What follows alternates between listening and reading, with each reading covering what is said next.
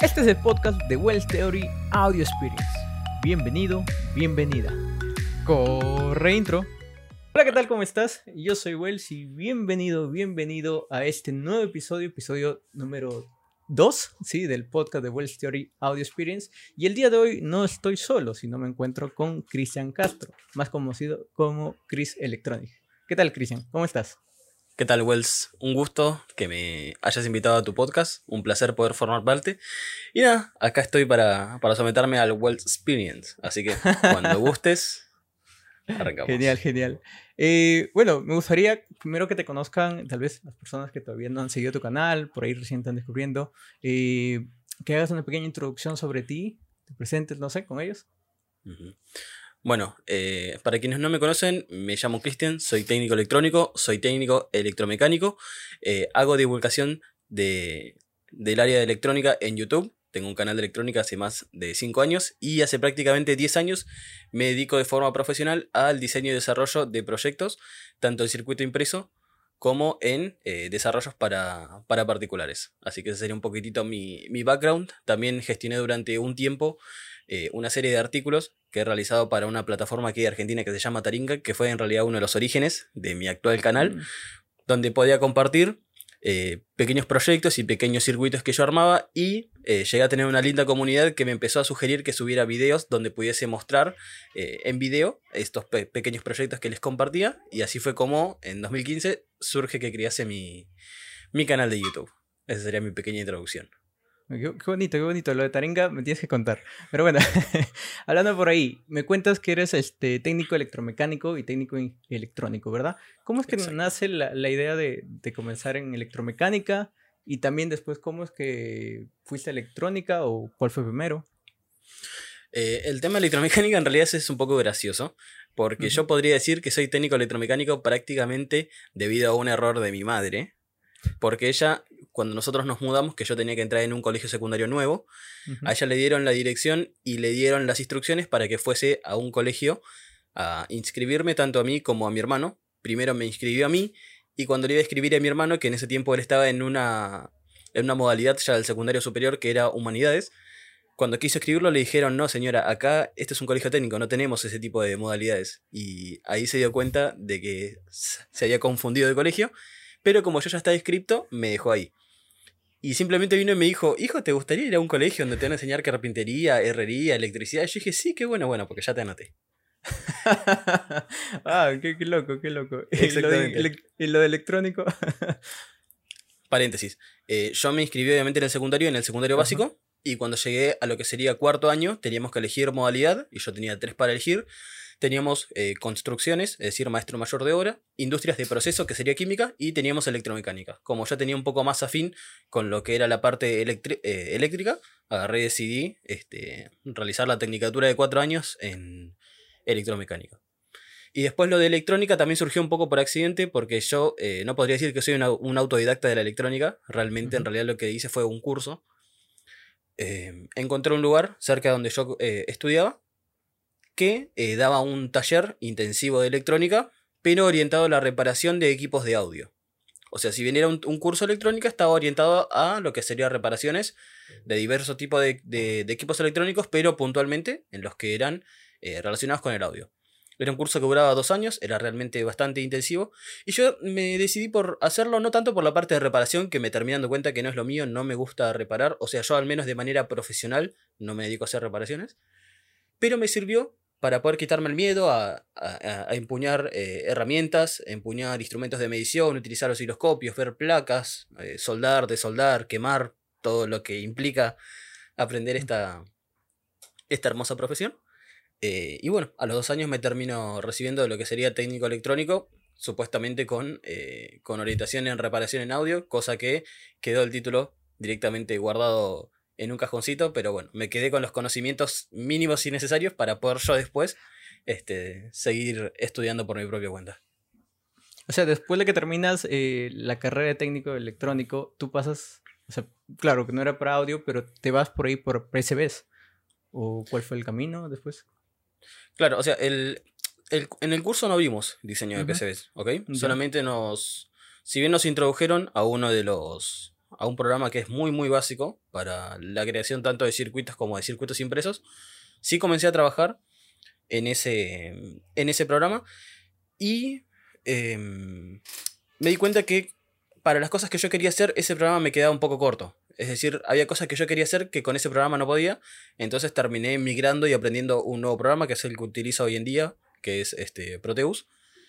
Y con esa herramienta, digamos que pude desarrollar casi el 95% de, todo, de todas las placas que he diseñado en prácticamente estos 10 años. Pero sí, diseño de PCBs lo, aprendí completamente de forma autodidacta, viendo foros, entrando en las páginas de ayudas que viene con el propio programa y, bueno, con YouTube, como todos. y, y, cuando tú desarrollas este. Cuando tú comienzas en el mundo de las PCBs, es, eso me parece muy, muy curioso. Cuando tú comienzas, eh, ¿te salía bien todo? ¿O cómo fue el camino de PCBs? no, no, no. Mis primeros PCBs, la verdad, que dejan demasiado que desear. Demasiado que desear. Con decirte que mi primer circuito impreso, si mal no recuerdo, eh, era un circuito muy, muy básico que tenía mm, un par de componentes que lo único que hacía era hacer destellar un LED cuando vos le apuntabas con un control remoto. Entonces la idea era poder probar cada uno de los botones del control remoto y la plaquetita solo tenía un receptor infrarrojo que se suponía que, si el control funcionaba bien, iba a hacer destellar ese LED. Pero para que te des una idea, puse cuatro componentes en una placa de 10x10.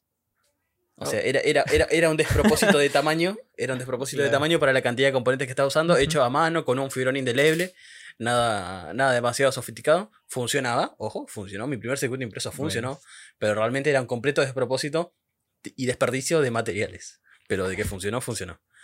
Y de ahí para arriba, después sí comencé a, a buscar y ver que había técnicas eh, un poco más elaboradas para realizar eh, circuitos impresos, pero que ya requerían herramientas, eh, herramientas digitales, ya te digo, programas para diseñar circuitos impresos que fueran dedicados. y ahí fue como migré y los dejé de hacer a mano y comencé a hacerlos en, en computadora y ahí sí digamos que mm, de, a poquito, no te digo que mi segundo circuito impreso ya era una luz perfecta y, perfectamente eh, diseñada y montada, pero eh, podría decir que a partir de que comencé a utilizar los programas online y que comencé a ver tutoriales, mejoré un poco, al menos de cómo arranqué, mejoré un poco la calidad de, de mis diseños. Ah, qué bonito, qué bonito, qué bacán. Y cuando, cuando dices este, de forma autodidacta, creo que eso nos, nos, no sé, nos incluye a varios, ¿no? Porque siempre nos enseñaron hasta cierto punto y luego venimos autodidacta. Pero aparte de, de ser autodidacta, ¿algo más que hayas necesitado, que te haya servido como para desarrollar una buena PCB? Y en realidad es, es un, es un conjunto de factores. No solo te sirve tener un buen circuito, o sea, un circuito que funcione, eh, sino también encontrarle el, condimento práctico a tu circuito impreso. Por darte un ejemplo, a mí de nada me serviría tener un buen diseño de un ecualizador si no tengo los potenciómetros todos alineados y orientados hacia un lado que me queden accesibles una vez que termino la placa. O sea, hay una cuestión de de coherencia de sentido común también al momento de diseñar la placa, de ver qué uso le vas a dar, de tener los conectores accesibles, si tenés entradas y salidas que queden eh, en los extremos de la placa, que no te quede una bornera en el centro del circuito impreso completamente inaccesible, tapada de componentes. Hay un montón de cosas. Y también eh, yo me inspiré mucho en, en Pinterest, no sé si conoces la página. Eh, si, si buscas circuitos impresos, te aparecen un montón de, diseños, un montón de placas terminadas. Y uno también de ahí va, tomando un poco la, la, inspiración, porque uno dice, bueno, che, qué lindo que se ve eh, esta PCB tan ordenada con todos los componentes orientados hacia el mismo lado, viendo hacia el mismo lado, se ve muy prolijo, me encanta el resultado. Y uno trata de extrapolar esa información a su propio proyecto. De ahí que he visto que mucha gente me ha dicho que le dedico mucho tiempo al diseño de mis circuitos porque algunos quedan realmente eh, muy prolijos y estéticamente se ven lindos cuando están terminados justamente por eso, porque yo me tomo el trabajo casi obsesivo de tratar de ordenar los componentes de la forma que queden lo más estética posible y de ser posible lo más eh, simétrico posible en mis diseños. Pero eso ya es una cuestión meramente estética. Si los conectase de otra manera, en otro orden, funcionarían igual si el circuito, está, si el circuito base está bien pero el hecho de tomarme ese, ese trabajo extra, ese valor agregado extra, de poder eh, hacerlo de forma prolija y al mismo tiempo de forma ordenada, creo que me, me da una, una, gran satisfacción. El resultado me encanta. Qué, qué, bonito. Eso de Pinterest no, no sabía, la verdad. tengo, que, tengo que averiguarlo, tengo que averiguarlo. Y hablando por ahí de cuando uno comienza, a mí me ha pasado cuando he hecho mis PCBs, elegía, no sé, el método de la plancha. No sé si has escuchado, si manejas. Eh, y muchas veces a mí no me ha salido, ¿sí? Porque decía la plancha, hay que ponerle cierto tal. Entonces, los primeros sí me salía mal, la mitad se rompía, se secaba, muchas cosas. Como que ahí con las PCB no, no he ido. Pero he visto que ahora ha habido muchas, este, o se están desarrollando muchas empresas, sobre todo las chinas, ¿no? Que están desarrollando placas y te lo envían por un costo muy, muy bajo. Por ejemplo, me cobrarán eh, por 10, creo, 2 dólares, algo así mientras que acá localmente pues me salía más caro, ¿no? 10 dólares me costaba una. Entonces cuando tú ves esas ventajas que te puede dar el extranjero, las chinas, para ti, no sé, ¿tú lo ves como positivo que, que ingresen las empresas o, o, en qué nos puede facilitar? O no sé, cosas así. ¿Qué, qué opinas sobre eso? Yo sobre eso tengo sentimientos encontrados. Porque la realidad es que yo obviamente, una vez que quise profesionalizar un poco, porque yo durante un tiempo también tuve un pequeño emprendimiento en el cual desarrollé equipos de audio de forma artesanal eh, a completo gusto del cliente. Es decir, yo le decía, te puedo poner este ecualizador, te puedo poner este búmetro, te puedo poner este preamplificador, te puedo poner este amplificador y hacértelo en este tipo de cabina, por ejemplo. Y a mí obviamente me hubiese facilitado un montón el no tener que hacer cada una de esas placas de forma casera. El problema con. Disculpa. el problema con las empresas locales es que era muy desmedido el costo en base a lo que yo necesitaba. Es decir, si yo necesitaba una unidad de una placa, el costo era desorbitado. Y capaz que me pedían o me solicitaban que les pidiera 10 o 15 o 20 para bajarme eh, el precio, que es completamente entendible a nivel eh, de negocio, pero para mí en ese momento no era viable, realmente. Y yo creo que la facilidad que te ofrece una empresa de afuera, es, lo que vos decís, que te dan un coste de fabricación muy bajo por varias unidades. Y eso puede ser muy útil porque vos por muy poco dinero podés lograr un prototipo de carácter profesional con el cual poder hacer ensayos de forma profesional. Yo tengo muchos proyectos que nunca, eh, que nunca hubiese hecho si no hubiese tenido la, la, facilidad de mandar a realizar una tarjeta terminada. Por el simple hecho de que a mí el tiempo que me lleva a fabricarla ya hacía que yo diera un paso para atrás en querer avanzar con ese proyecto. Así que te puedo asegurar que hay muchos proyectos de los que yo saqué en el canal que si no hubiese tenido la posibilidad de mandar a realizar la placa, posiblemente jamás los hubiese llevado a cabo. Y más allá de lo que es el precio, eh, no sé si traerlas de afuera me sale más barato porque obviamente yo tengo que, tengo, que pagar el envío, que no es para nada económico, es bastante superior a lo que cuesta el, mismo, la misma tarjeta.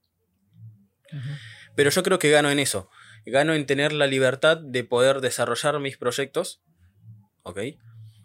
Y a la hora de hacer un pedido, puedo tener la facilidad de capaz aprovechar ese mismo envío y traerme varios proyectos diferentes.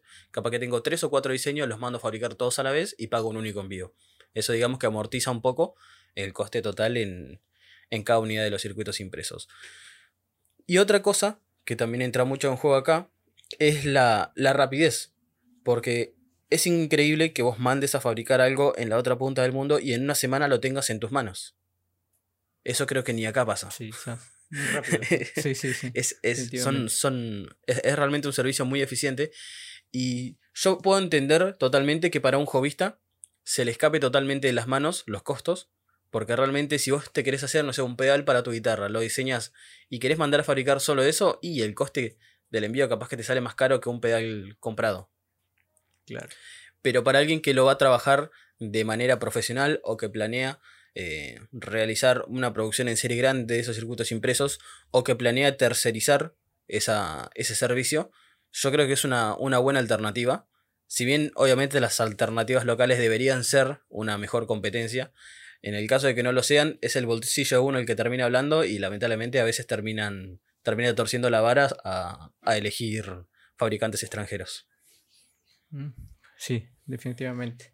Y cuando hablas de PCBs, vamos al punto de más profesionales. ¿Qué tal vez yo necesitaría para que mi PCB sea más profesional? Hablando tal vez, no sé, equipos, herramientas y demás. ¿Te referís para fabricarlos vos mismo o para mandarlos a fabricar? No, no, para que yo, por ejemplo, pueda fabricar algo más profesional. Eh, mira, primero y fundamental es el tipo de tarjeta que vas a usar. Actualmente, eh, a nivel casero, digamos, conseguís dos tipos de tarjeta. Una es la baquelita, que es la más difundida, la más económica. Y después hay una que puede llegar a valer dos o tres veces lo que vale la baquelita, que es la fibra de vidrio, el famoso FR4. Exacto. Para prototipos, siempre obviamente puedes usar baquelita, porque es mucho más económico. El resultado es prácticamente el mismo, a menos que no tengas grandes exigencias. Y por grandes exigencias me refiero a circuitos que trabajen a muy alta frecuencia o, o que necesiten, mm, no sé, te- tener una capacidad muy específica que no te la puede proveer la baquelita. La baquelita es una muy buena opción. Desventaja de la baquelita, la baquelita se deforma muy fácilmente bajo condiciones de extrema temperatura o de humedad. De hecho, ya con 40 o 50 grados te puedo asegurar que la baquelita es muy endeble. Eh, y, pero yo yo creo que la peor desventaja que tiene la baquelita es la humedad. Con el paso del tiempo, eh, la placa no solo se puede terminar eh, arqueando, o sea, no, no, no conservar su forma perfectamente horizontal, sino que también eso te puede llegar a perjudicar las pistas, eh, cambiándole sus propiedades eléctricas con el paso del tiempo. Por eso yo para circuitos terminados, para prototipos finales, me vuelco más por utilizar fibra de vidrio, que es más caro, ya lo sé, pero eh, conserva mucho mejor sus propiedades con el paso del tiempo, que creo que es uno de los, de los puntos fuertes de, de realizar un, un circuito impreso, el hecho de que sea duradero. Eh, otra cosa también que está bueno tener en cuenta a la hora de hacer circuitos impresos es cómo tratás el cobre de las pistas una vez que terminás la placa. Yo veo mucha gente que se limita a quitarle, no sé, la tinta o, o lo- los restos de toner que tenga, lo, lo pule un poco y así lo deja. Y eso es un error. Porque obviamente ese cobre expuesto, al cabo de un par de horas se va a empezar a oxidar y ese óxido, si se acumula con el tiempo, también te puede perjudicar. Eh, lo mejor es tratar de cubrir esas pistas con algún tipo de resina, con algún aerosol, eh, como Flux. Hay, uno, hay un spray especial que se vende justamente para eso, que es para que una vez que termines tu circuito impreso y lo limpies a la perfección, al instante le puedas, lo puedas rociar con ese spray y una vez que eso se seca, le crea como una película protectora para que tus pistas no se oxiden y para que conserves sus propiedades. Lo bueno también es que te ayuda a soldar, así que si no te da mucha maña soldar, si le pones Flux, te, te juro que te ayuda un montón. Ya si querés eh, cosas un poquitito más avanzadas o terminaciones un poco más profesionales, sí o sí te tenés que ir a métodos de serigrafía, como para poder hacerle ya sea la máscara de componentes o hacerle una eh, máscara antisoldante, que es la que te cubre toda la pista de color verde, y te deja solamente los agujeritos redondos donde vos te- eh, vas a poder resoldar. Pero a nivel casero, eh, lo mejor es usar Flux para cubrir. Para cubrir las pistas de tu circuito impreso. O si no contás con Flux, otra alternativa que he visto que muchos usan, que aunque tengo mis sentimientos encontrados, no deja de ser igual de válida, es directamente estañar todas las pistas del circuito. Entonces el estaño oficiaría como protección para las pistas de cobre. Ahí tenés que tener más cuidado de no hacer ningún Sí. cortocircuito al darle como loco a la soldadura, pero también funciona. Sí, alguna vez me dijeron así, ponle estaño, ¿no? Ah, puse estaño y eh, no, no funcionó, no funcionó como quería. Tuve problemas. Hacer... Con los PCBs tengo ahí mis detalles, mis detalles, sí. Prefiero, prefiero mandarlo, la verdad, a hacer. Sí, yo ahí. también. Mil sí. veces. Mil veces.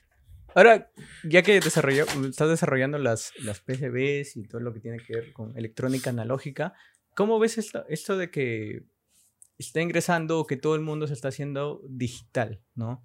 ¿Tú crees que llegue un punto, no sé, de que lo analógico ya no sea necesario? Porque yo siento, ¿no? Yo, bueno, yo veo que, que todo el mundo, varios este, chicos, apuntan más a lo digital, no tanto a lo analógico, ¿no? Transistores, resistencias, como dicen, no, eso no, no me agrada, no me gusta, pero tú, ¿cómo lo ves esa parte? Hay una realidad. Y es que la electrónica digital, lo que vos comentabas, microcontroladores o lo que fuera, podría llegar a ser más amigable o tener una curva de aprendizaje más inmediata.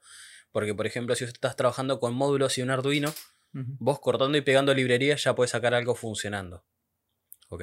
Exacto. Si estás hablando de electrónica, sí o sí tenés que conocer el trasfondo de cada componente por individual para saber cómo funcionan en un circuito. Pero no es casualidad que esos módulos y esos arduinos estén formados por componentes pasivos. Un arduino dentro que tiene, tiene independientemente del microcontrolador y los cristales, tiene capacitores, tiene resistencias, tiene LEDs, tiene un circuito impreso.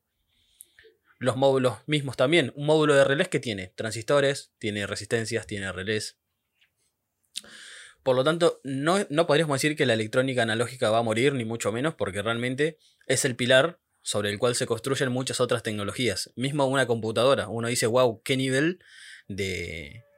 qué, qué nivel de tecnología que se maneja ahí dentro. Pero vos mirás una placa madre, una madre de una computadora, ¿y qué tiene?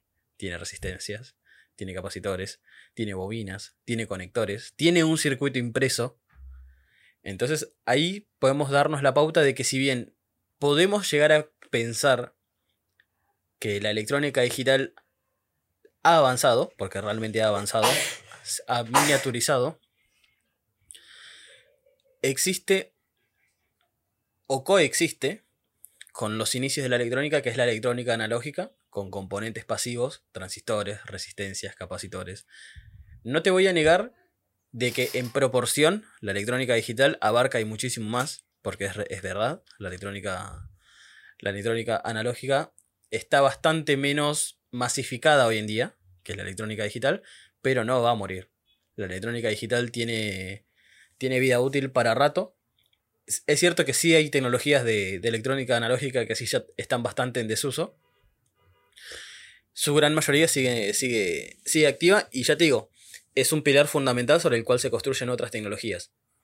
Por más que uno a simple vista no las aprecie, de fondo están dentro de un televisor de última generación que salió ayer. Te vas a encontrar con LEDs, con transistores, con resistencias, con un circuito impreso. Entonces es muy difícil escapar de eso. Es, es muy difícil hablar de algo 100% digital que no dependa de componentes pasivos. Lo puede haber, pero no es la norma. Y aunque fuese la norma, sería, un, sería una aguja en un pajar. Sería como un, un grano de arena más en, en el desierto. No haría la diferencia ni tampoco torcería la balanza. La electrónica analógica no está tan activa como hace algunos años, pero tampoco la podemos descartar. Eso es mi, esa es mi postura en cuanto a esto.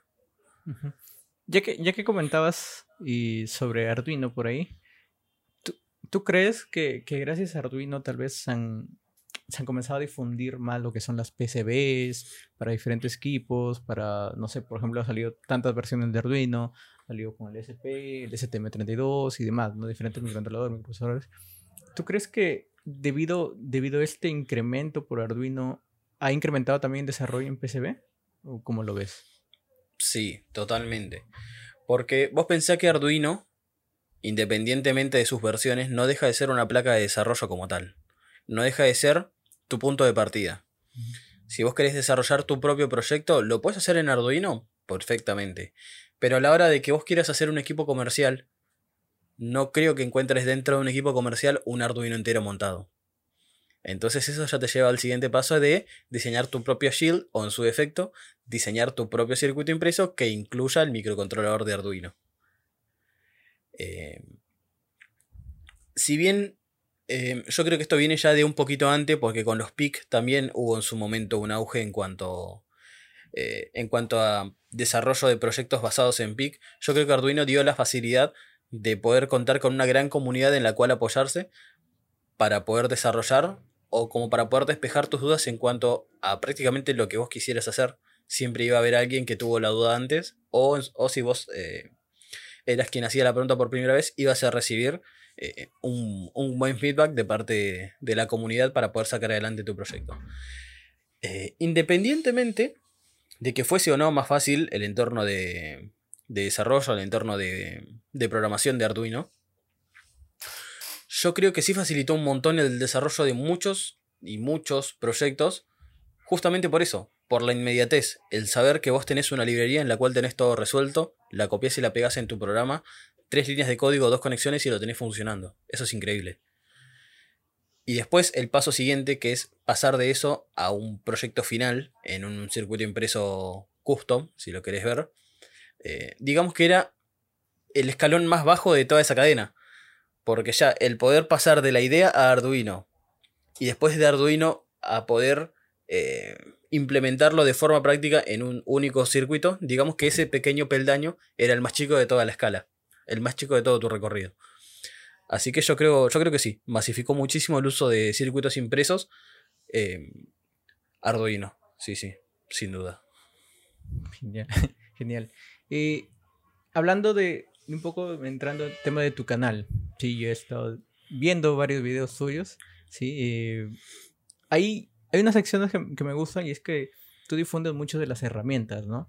Que has comprado y que has desarrollado. Hay una de ellas que me gusta, que sí me gustaría que hables de ellas, que es PCB Ruler, que cuando la vi me, pareció muy, muy interesante porque eh, igual este, de repente lo muestro. Es, son pequeños encapsulados, ¿no? Es como una regla, ¿sí? Una regla normal, pero tenemos diferentes encapsulados, diferentes mediciones, diferentes puntos, que te puede ayudar un montón. Y eso me pareció muy, muy interesante. ¿Cómo así se surge la idea de hacer este PCB Ruler y de desarrollar herramientas que ayudan a la comunidad? Eh, yo creo que para hablar del PCB Ruler tenemos que ir un pasito atrás, porque yo hace dos años diseñé algo muy parecido a esta PCB Ruler, que era una tarjeta de diseño y desarrollo contaba prácticamente con la misma información con la que cuenta la PC de Ruler, con la diferencia que era formato tarjeta de crédito. Tenía exactamente ese tamaño. Entonces la gracia es que vos eso lo podías llevar literalmente dentro de tu billetera o de tu cartera si quisieras. Y esto me surge con la necesidad de que yo durante todos estos años que he estado diseñando y armando diferentes circuitos, me surgían a veces dudas sobre exactamente las mismas cosas siempre, como por ejemplo eh, el orden de pines en un regulador de tensión, eh, cómo era la fórmula de potencia si tengo tensión y resistencia, eh, la tabla de múltiplos y submúltiplos, eh, conocer el orden y, el factor de cada una de ellas. y mismo a veces me pasaba que yo tenía que tomarme el trabajo de medir cada componente por no saber extrapolarlo en, en mi programa de diseño. Y para no cometer un error me tenía que tomar el trabajo de tomar cada medida del componente que yo tenía en físico para poder plasmarlo en mi circuito impreso de forma correcta. Entonces así es como creé esta regla de diseño y desarrollo, donde traté de nuclear la mayoría de los componentes que utilizo más habitualmente, sobre todo en lo que es SMD. Entonces yo no tenía que correr con, eh, con la duda de determinar a ojo qué, encapsulado era mi componente. Me tomaba el trabajo simplemente de agarrar uno, posarlo sobre mi regla y ver con qué footprint, es decir, con qué, con qué huellas en el circuito, se correspondía más y de esa manera podía saber que si yo utilizaba el componente con el código que tengo en esa regla en mi diseño de circuito impreso, cuando lo mande a fabricar va a ser exactamente de esa forma. Entonces de esa manera yo tengo una manera de extrapolar de forma tangible, porque es literalmente apoyar tu componente físico en una regla física. Tengo la manera de cerciorarme todo el tiempo de que el componente que yo voy a estar utilizando, si lo utilizo en mi programa, va a tener exactamente esa forma y ese tamaño. Es una forma de minimizar errores. Más allá, más allá de otras cuestiones con las que contaba, como una regla en milímetros y otra en pulgadas. Eh, algo, algo muy útil también que le, que le incluí es para poder saber el diámetro de las patitas de los componentes. Porque a veces me pasa que tenía diodos de encapsulados un poco más grandes o resistencia de encapsulados un poco más grande, que uno ve que tiene los pines ligeramente más gruesos que un estándar. Pero ¿cuánto más grueso? si no tenés un calibre a mano para hacer la medición, estás un poco desorientado o tenés que estar trabajando un poco a ojo. Entonces con esa regla que viene con todos los agujeritos, uno puede ir pasando uno por uno los orificios hasta saber exactamente cuál es el diámetro que deberías utilizar para ese componente. A mí la verdad que me ayudó un montón esa regla, esa primera versión que era la tarjeta. Y después al tiempo, eh, eh, buscando también en foros online, he visto que había diseños de, en forma de regla de exactamente lo mismo que yo había hecho. Y yo dije, yo quiero mi propia versión de la regla. No tengo por qué adquirir la que ellos me quieren vender, pudiendo yo fabricar mi propia versión.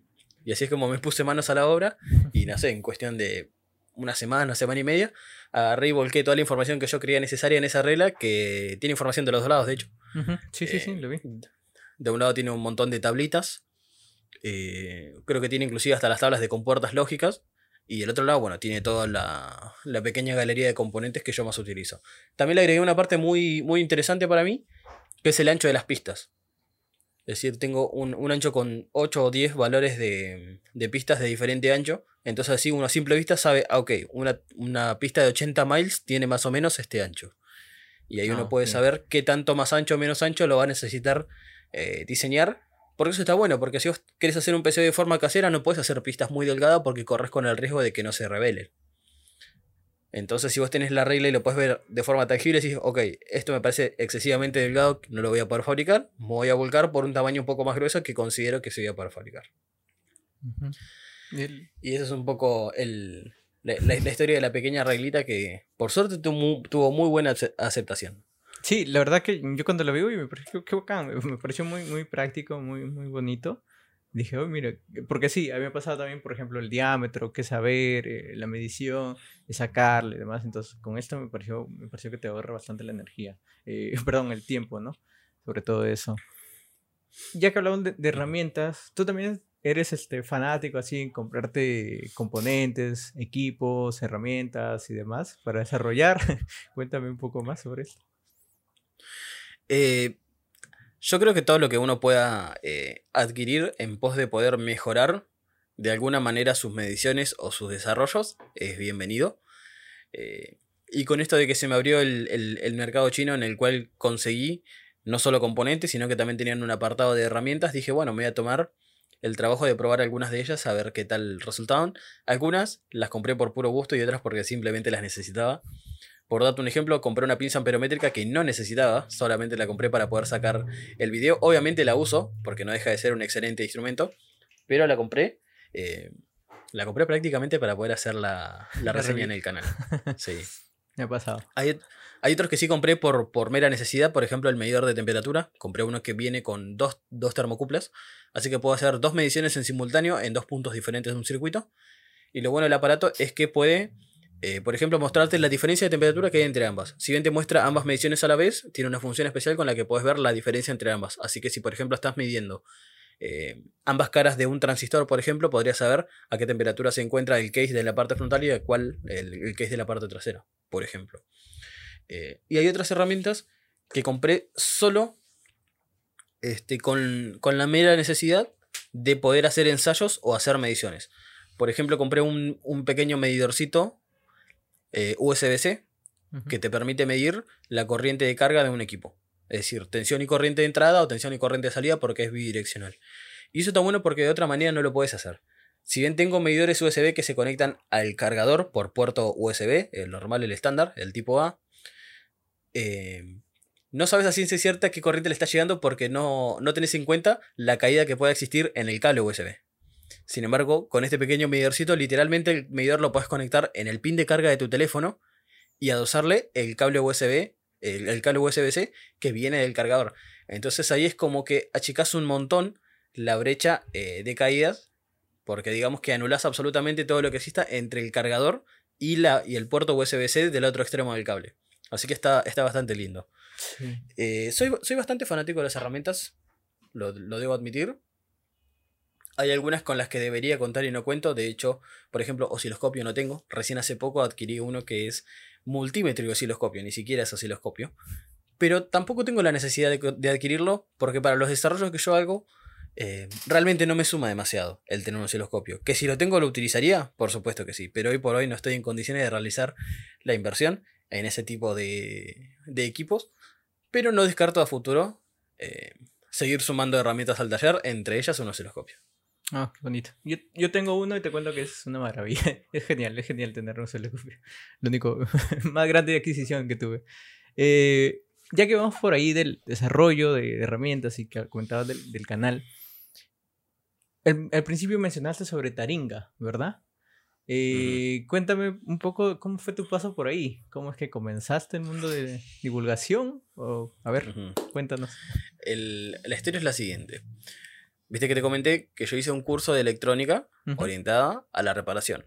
Bueno, cuando yo termino ese curso y comienzo a armar mis primeros circuitos impresos, mm, mm, ya para ese entonces yo ya consumía activamente artículos de Taringa, entre ellos muchos artículos relacionados a lo que era electrónica y a lo que era eh, proyectos hechos de forma casera.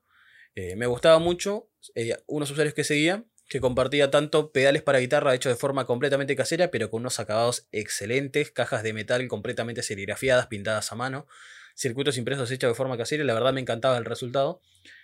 Eh, y yo dije, yo puedo aspirar a hacer algo así, me gustaría poder llegar a hacer algo así. Y arranqué por un peldaño más abajo que era simplemente compartiendo eh, pequeños circuitos y pequeños circuitos impresos que yo iba diseñando a lo largo de los en mis tiempos libres me dedicaba a diseñar eso. Pasó que varias veces en algunos proyectos que yo subí llegué a ser top. Ah, no sé si recordás. No sé si, si, recordás la función de, top post de la semana y ese tipo de cosas que tenía Taringa en aquellos tiempos. Llegué a ser top varias veces, lo que hizo que tuviese un, un flujo interesante de gente que consumía mi contenido, porque si bien consumían ese artículo, al final del artículo yo linkeaba a otros y les resultaba interesante. Entonces, a lo largo de un día, capaz que tenía el más 99 de notificaciones, porque me habían comentado en 5 o 6 artículos diferentes que yo ya tenía publicados. Y esto realmente me incentivaba, porque yo digo, ok, lo que yo estoy haciendo y lo estoy compartiendo, a la gente le sirve, a la gente le gusta. Y, me, y sería muy egoísta quedarme con estos conocimientos y con estos pequeños proyectos que yo, que yo estoy armando solamente para mí. Así que ya para los sucesivos proyectos que yo iba armando ya me tomaba el trabajo de, sacarle fotos al proceso, de, tratar de cuidar más la, estética a la hora de armarlos, porque sabía que después se iban a convertir en fotos que otras personas iban a ver. Entonces, eh, digamos que fue como un, un bucle donde se realimentaba que yo creaba por decirlo así, mejor contenido que era consumido por más gente, lo que me daba pie a generar más contenido, etc. Y llegó un punto en el que esta gente que me sigue en la comunidad pasó puntualmente cuando subí el diseño de un amplificador portátil que me dijeron, estaría bueno que subieras un pequeño video en el cual mostraras este circuito funcionando. Y yo dije, ok, estoy pecando de vago porque es verdad, yo debería estar subiendo eh, videos que, corroboren el funcionamiento de mis proyectos, porque hasta ese entonces eran solo diagramas, fotos y confía en que funcione. No había mucho más. Y es así como tras encuesta, porque recuerdo que hice como una breve encuesta en uno, de los artículos, agarré les pregunté, ¿a ustedes les gustaría que yo no solo subiera eh, pequeños videos mostrando estos proyectos, sino que plasmara estos artículos en forma de videos y los dejara subidos para que cuando quieran los pueda ver? Y tuvo muy buena aceptación esa idea. Y es así como en septiembre de 2015 decido abrir mi canal de YouTube, ¿ok? Que se llamó Chris Electronics, hasta el día de hoy lo mantengo. Es un nombre muy autoexplicativo. Me llamo Cristian y hago electrónica. La verdad que me maté con el nombre. Es decir que me maté con el nombre. Hice un brainstorming evaluando varias posibilidades y dije, ¿cómo se llamará mi canal? Y llamándose Chris Electronics. Sí. Y bueno, como todo, obviamente tardó muchísimo tiempo en, despegar, en conseguir mil suscriptores, habré tardado un año. Pero nunca me. nunca bajé los brazos porque mi meta en realidad no era hacerme viral, no era hacerme internacionalmente conocido, ni mucho menos, sino simplemente poder quitarme, em, poder darme el gusto de tener mi propio espacio en el cual compartir mis proyectos a mi manera. Porque no te voy a negar que había muchos videos con los cuales yo sentía una leve indignación de decir, usted no puede estar diciendo eso porque no tiene la más mínima coherencia. Y siempre está ese, ese pequeño orgullo que traemos, sobre todo los argentinos, de decir, yo lo puedo hacer mejor. casi, es, casi filosofía japonesa de yo lo puedo hacer mejor, pero en este caso era, era por completo orgullo. Claro. Eh, el, el, decir, el decir, acepto, acepto y valoro el, el trabajo y la dedicación que le diste a este proyecto pero hay cosas que estás explicando de forma completamente incorrecta y para alguien que tiene nulos conocimientos en el tema lo puedes llegar a confundir y, mucho. Así que en vez de tirarte hate en tu video, prefiero hacer uno yo a mi manera, tratando de explicarlo de la forma más correcta posible bajo mis criterios. Entonces, eh, muchos me decían que capaz que tengo algunos videos que son redundantes porque hay muchos en internet sobre eso. Pero eso en realidad es completamente relativo, porque que el hecho de que haya un video más sobre un tema que es plenamente difundido no le quita valor. De hecho, al contrario, uno tiene que buscarle la forma de poder sumar valor a algo que ya está tan difundido en la red, que no es fácil a veces. Y de hecho, a veces poder enganchar a la audiencia con proyectos es complicado. Poder venderle a la, audiencia este, un proyecto sobre un tema quizás un poco más pesado no es tan fácil. Así que ahí también no solo entra el trabajo del creador de contenido, no solo del contenido, sino del cómo se lo hace llegar a la gente. Así que he de decir que he aprendido un montón en este tiempo. De hecho, tuve que aprender prácticamente todo lo que, lo que implica estar en, una plataforma, como edición de video, edición de audio, iluminación, eh, mejorar mi vocabulario al hablar, al escribir, porque de hecho en mis primeros videos me tomaba el trabajo de hacer el video y hacer el artículo, tenía ambas cosas, entonces eran complementarias. Ya después me di cuenta de que cayó demasiado eh, la, audiencia que tenía en, en, Taringa y lo, abandoné. Como por 2018 dejé de publicar eh, artículos, pero sí publicaba en mis videos enlaces de descarga en archivo PDF con más información sobre el proyecto o cosa, o cosa por el estilo. Pero he de decir que es un camino muy largo el que estuve recorriendo estos cinco años de creación de contenido, pero estoy, estoy por demás conforme con cómo se fueron dando las cosas. O sea, ya llevas más o menos seis años, casi vas a cumplir seis años, ¿no? Desarrollando contenido. Y en, septiembre cumplo seis años. Seis años en septiembre, wow. ¿Y qué se siente, no? O sea, eh, ¿qué se siente ver ahora tus videos con mayor producción y antes ver tus primeros videos que, bueno, no tenían tanta producción como ahora, ¿no? ¿Qué se siente ese? No, si, si por mí fuera, borraría los primeros 20 videos, te puedo asegurar. Me da mucha vergüenza. Me da mucha vergüenza. Pero no, pero no los borro. No los borro por el simple hecho de que me recuerdan de dónde vengo. Cómo arranqué y, el, y, y, mi objetivo. Porque puedo, puedo, decir que no, no he perdido mi norte en todos estos años. No se ha transgiversado el contenido que subo. Porque mi intención siempre fue la misma. No solo compartir mis conocimientos, sino también tratar de brindarle un valor agregado a cada video para quienes lo consumen. Yo los circuitos que hago están eh, liberados en, en, mi canal, los puede descargar el que quiera y los puede replicar sin ninguna restricción. Y todo el contenido que yo subo está pensado y hecho para poder ser comprendido por la mayoría. Si bien no te voy a decir que hay temas que sin un pequeño background son difíciles de entender, trato de bajar la información como para que sea ameno también, porque de nada serviría darte una cátedra universitaria en un video de YouTube de media hora porque no lo ve nadie. Pero eh, ahí, ahí entra nuevamente el trabajo del creador de contenido de ver cómo presentas la información. Sí, te, entiendo. Sí. entiendo, es una locura. pero pero es, bonito, bueno, a mí me gusta también el desarrollar. Eh, tú en tu canal desarrollas, he visto que desarrollas muchos proyectos, he visto sobre todo esto que hablábamos al principio, ¿no? De los PCBs, eh, de, los, de los equipos, y es un, contenido muy, muy bonito y se nota la, manera, el enfoque, la, el, cambio también he visto, he visto tus, algunos de tus primeros videos, no todos, pero sí se nota el salto, ¿no? El salto de, de, producción, de mejora, y de verdad te felicito por eso, está muy, muy chévere, me ha gustado, y continuar, eso sí. Ahora, quería preguntarte algo que cuando yo te conocí, que te conocí por Conrad, eh, él una vez me, me, comentó que tú habías respondido todos los comentarios de tu canal. Todos y cada uno de tus comentarios de tu canal y que era algo que te gustaba hacer o que te tomabas el tiempo para hacer. Yo he tratado de hacerlo y es complicado, de repente por ahí se me debe pasar, pero es complicado, no porque me hablen todos los días, sino porque a veces son muchos o cuando me escriben, pues estoy haciendo otras cosas, ¿no?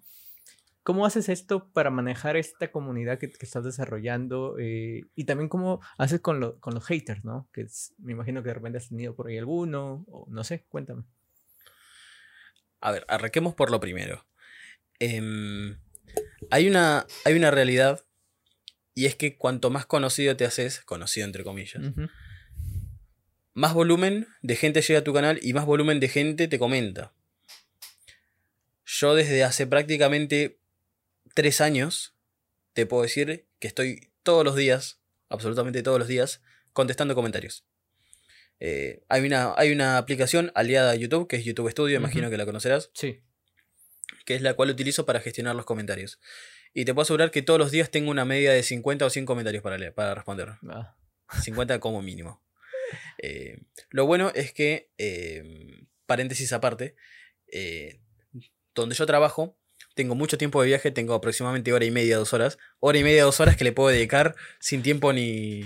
O sea, sin, sin comprometer absolutamente ninguna otra actividad a responder comentarios. Y los fines de semana ni te digo. Me puedo tomar una horita de la mañana para, para contestar los comentarios. Y lo hago con mucho gusto realmente, porque considero que si una persona no solo se tomó el trabajo de ver tu contenido, sino además de dejarte una, un comentario, que muchas veces es decir que hay comentarios que sí no respondo, pero porque simplemente no, no son necesarios responder, como por ejemplo quienes te dicen eh, buen video, saludos desde Perú o cosas por el estilo, me limito a darle un like, un corazón, lo que fuese. Hay muchos otros que sí te vienen con, con dudas, y dudas que no están en el video muchas veces, cosas que yo pasé por alto a explicar o lo que fuese, o te hacen, te hacen darte cuenta que hay algo que vos hiciste mal. Y eso es realmente muy valioso, porque si a mí se me pasó por alto, eh, está bueno que me lo remarquen. Entonces yo siempre me tomo el trabajo, muchas veces hay gente que hasta se toma el trabajo de escribirme en qué minuto del video viene la duda. Y yo me tomo el tiempo de ir a ese video, a ese minuto, y ver eh, qué es lo que me consultó, volver al comentario y responderle. Para mí es muy valioso ese ida y vuelta, ese feedback que tengo con, para con mi audiencia. Porque no solo me hace saber que están del otro lado, porque obviamente si un video, por más que tenga 10.000 visitas, y no tiene ni un solo comentario, es realmente eh, un poco triste.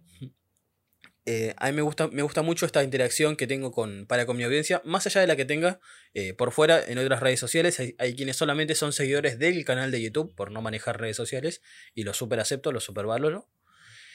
a mí me encanta tomarme ese tiempo de poder responderle uno por uno a cada, consulta o a cada comentario que me hacen. De hecho, te puedes dar cuenta, si entras a cualquiera de mis videos vas a ver que el 99% de los comentarios están todos respondidos. Sí, sí, sí, me, he dado cuenta. Y sobre los haters y el manejo de las comunidades, ¿cómo, cómo, lo, has, cómo lo has visto? ¿Cómo te ha tocado? Bueno, yo, creo que van de la mano. O sea, el, el abarcar un mayor público siempre viene de la mano con gente que no está contenta con tu progreso. Eso es inevitable. Lo bueno dentro de todo es que mi comunidad casi que se autorregula. Porque muchas veces ha pasado que gente que me ha dicho cosas muy negativas de forma completamente innecesaria, sin siquiera que yo tuviese que intervenir, ha recibido comentarios de mismos mis seguidores. Porque yo he recibido mucha crítica, sobre todo al principio, por algunos proyectos que subí, donde me dijeron que yo era la copia barata de otro canal, da igual cuál, pero me dijeron que yo era la, copia barata de otro canal que también es de electrónica. Por simplemente hablar de algunos temas que en ese canal también eh, han, tocado. Lo cual es completamente ilógico, porque decir que un tema que ya se tocó en, un canal, ya el resto del mundo no tiene derecho a hacer un video al respecto, no tiene absolutamente ningún sentido. Pero es decir que no tengo tanto hate como yo hubiese creído que iba a tener a esta altura. Lo tengo, obviamente, pero como son minoría, realmente eh, no me afecta demasiado. Además, es decir que si a vos no te gusta mi contenido es completamente aceptable, es completamente entendible, somos personas, todos somos diferentes, pero si no te gusta mi contenido te invito a que directamente no lo veas, no me sigas, no ganas absolutamente nada poniéndome un dislike y un comentario negativo, porque de hecho al algoritmo le da exactamente lo mismo. De hecho, vos estás, eh, estás interactuando con mi canal, lo cual a mí me ayuda. Así que la mejor forma en la que vos, si realmente odias o no aprobás mi contenido que tenés para no darme ningún beneficio es directamente no viendo mi contenido y no interactuando de ninguna manera con, la plataforma. Pero digamos que yo, yo invito a todo aquel que quiera dejar un comentario positivo o negativo que lo haga. Si es negativo, que sea, que sea fundado. Es decir, puede haber críticas. Eh, o sea, yo, yo acepto absolutamente todo tipo de crítica. Porque obviamente no considero que mi canal esté a la altura de. O sea, no creo que esté en, siempre creo que se puede mejorar un poco más. De hecho, yo video a video siempre le busco la pequeña mejora, ya sea en el audio, en el video, en el sonido, en la iluminación, lo que fuese, para tratar de siempre subir un poquitito el estándar eh, del canal. Pero realmente no me, llevo mal con los haters, con los pocos que he tenido. Eh, hay, no te, puedo, no te puedo decir que no hay, que son, fueron dos o tres, no, en cinco años te puedo asegurar que más de mil fueron. Pero... siempre hay. siempre, absolutamente siempre hay. Pero lo llevo bien, lo llevo bien, no me afecta realmente. Por mí pueden decir de mí lo que quieran. Eh, yo soy fiel al contenido que realizo. Y si tengo mil personas que no ven mi contenido, tengo prácticamente 70.000 que sí. Así que yo prefiero centrarme en la comunidad que sí me apoya y que sí está a favor de, del contenido que realizo. Realmente los hates son demasiado minoría y no, no puedo decir que me, que me afecte o me modifique. Para nada. Qué bueno, qué bueno. Porque sí, los haters están por ahí en cualquier lado.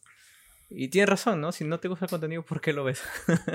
es lo más raro. Pero bueno, quería hacer una pregunta eh, rápidas. Más o menos, si, mejor dicho, si no hubieras elegido electrónica, o en, en este caso electromecánica, creo que no, pero si no hubieras elegido electrónica, ¿qué otra carrera hubieras estudiado? Te va, te va a sonar muy gracioso, pero yo antes de meterme en electromecánica quería ser músico. Ah, de hecho, hice, y siendo chico, hice tres años de conservatorio en un eh, conservatorio cerca donde yo eh, vivía. Y ya cuando tuve la mayoría de edad que sí podía acceder a la carrera terciaria eh, de formación formal de música, también llegué a hacer dos años. Eh, me especialicé en, la, en el instrumento de guitarra y llegué a meter siete años hasta que me di cuenta que no era lo mío. o sea, no que no era lo mío, sino que simplemente no me era compatible con el doble turno de un colegio secundario técnico. Oh, Porque el secundario técnico tiene una carga horaria muy pesada. Claro. Eh, yo entraba a las 8 de la mañana y salía a las 5 de la tarde, prácticamente todos los días. Y no me era compatible con eh, cursar a la vez eh, con el, el- el conservatorio. Pero yo creo que si le hubiese dedicado de lleno al conservatorio, creo que hoy sería, no sé, profesor de música o algo por el estilo. Con mucho gusto y mucha honra, porque realmente me, me gustaba bastante. Tengo bastante. Considero que tengo buen oído para la música, así que yo creo que no me hubiese ido nada mal realmente. Genial. ¿Qué proyectos vienen para tu canal y en ese caso en tu forma profe- profesional para ti? A ver, en el canal tengo varios diseños que tengo ahí a medio hacer. Les tengo completamente prometido a la audiencia realizar una fuente de laboratorio. Em, con control de corriente y todo lo que eso conlleva. Ya tenemos diseñado voltímetros de forma completamente propios, así que también los vamos a incluir en, en ese proyecto. También tengo pendiente diseñar un amplificador clase AB de 200 watts. Ya mm, eh, tengo prácticamente terminado el diseño del circuito, que también lo tengo que mandar a hacer. ¿Qué más tengo en el tintero? Eh, tengo una placa de desarrollo que todavía no la, no la terminé de realizar, pero está muy pronto también de, de ser terminada. Tengo un par de búmetros que tengo que sentarme a, experimentar un poco porque van a tener ahí algunas funciones un poco especiales, así que también se viene eso. Y también, a raíz de los cursos que estuve haciendo el, el año pasado, voy a empezar a introducir a lo que es eh, el mundo de Arduino, primeramente. Y ya un poquitito más adelante me voy a meter en lo que es ESP32 o ESP8266. Ujú. Vamos a meter un poco de IoT en el canal, que, que veo que hay bastante gente Sí. interesada en eso también. Así que vamos a tratar de sacar algunos proyectitos por el estilo. Y otra cosa que no quiero prometer, pero realmente me tiene con tanta espina desde hace más de un año, que tengo muchas ganas, muchas, muchas ganas, Notición. es comprarme una impresora 3D Oh, es comprarme una impresora 3D y empezar a meter mano. Este, en su momento me, me, me, me divertía, me gustaba bastante el diseño 3D. De hecho, tengo un video hecho en el canal donde yo diseñaba mis propios componentes en 3D para después poder eh, migrarlos al programa de edición para que en el visor 3D dentro del programa tu componente tuviese el encapsulado 3D. ah, mira. Sí. Interesante eso. O sea, si vemos impresión 3D en tu canal, lo dijeron acá en, en Wells. Sí, ten- tenés la primicia, te lo puedo Tengo la primicia. genial, genial. Sí, sí, sí, sí, sí. Qué bueno, qué bueno. ¿Qué eliges? Eh, ¿Electrónica analógica o digital? Ay, Dios. Yo creo que me quedo con electrónica analógica por el simple hecho de que es la que más manejo hoy en día. Ujú. O sea, por, por, por- por quedarme en mi zona de confort, creo que elijo electrónica analógica porque es con la que mejor me llevo. Electrónica digital también la manejo bastante, pero no trabajo con ella con la frecuencia como con la que trabajo electrónica analógica. Solo por eso. Ah, genial, genial. ¿Qué, qué eliges en este caso? ¿Baquelita o fibra de vidrio? No, fibra de vidrio Fibra toda la vida. Toda la vida, ¿no? Gasto seis veces más, pero soy feliz de por vida. Te lo aseguro. Más difícil. ¿Osciloscopio o una impresora 3D? Mm. Osciloscopio. Osciloscopio. Sí. genial. Hoy en día me sería más útil el osciloscopio.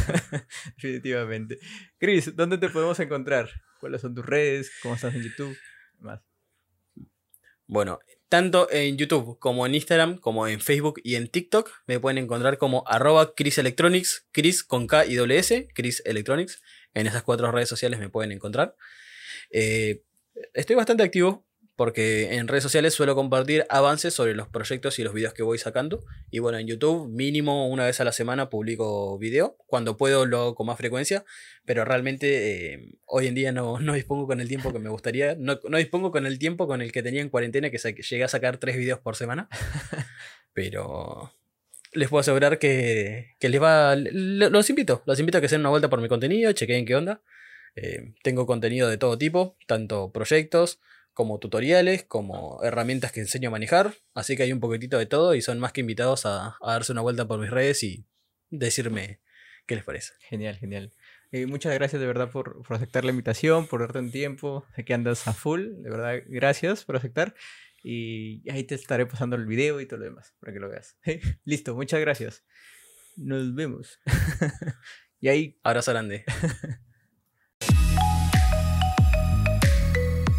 Muchas gracias por escuchar este episodio. Nos vemos la próxima semana. Suscríbete.